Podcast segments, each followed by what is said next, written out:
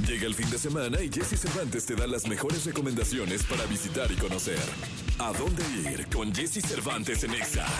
El fin de semana antes de la Navidad habrá múltiples oportunidades de divertirse de manera gratuita en la CDMX. Primero, mañana sábado se realizará el último paseo nocturno ciclista del año y será con temática navideña y el circuito será de la fuente de petróleos hasta Izazaga. No importa si no tienes bicicleta, habrá stands donde puedan prestarte una o bien puedes ir en patines, patineta o solo caminando. El paseo iniciará alrededor de las 7 de la noche, habrá villancicos y pastorela. La actividad termina alrededor de las 11 de la noche.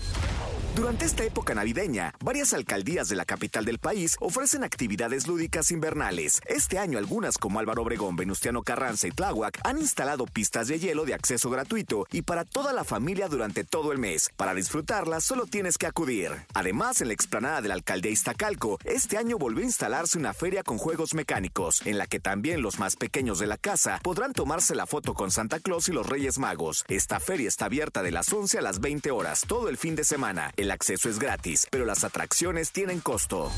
Si por alguna razón no quieres sumergirte en las actividades de Navidad, también hay una opción a dónde ir para ti. El Monumento a la Revolución será la sede de la cuarta edición de la muñeca Arlele, en la que encontrarás una gran variedad de muñecas y artículos con su imagen. Este evento se organiza con el objetivo de preservar a la tradicional muñeca. Se instala todos los días hasta el 6 de enero, desde las 9 de la mañana y hasta las 8 de la noche. La entrada es libre.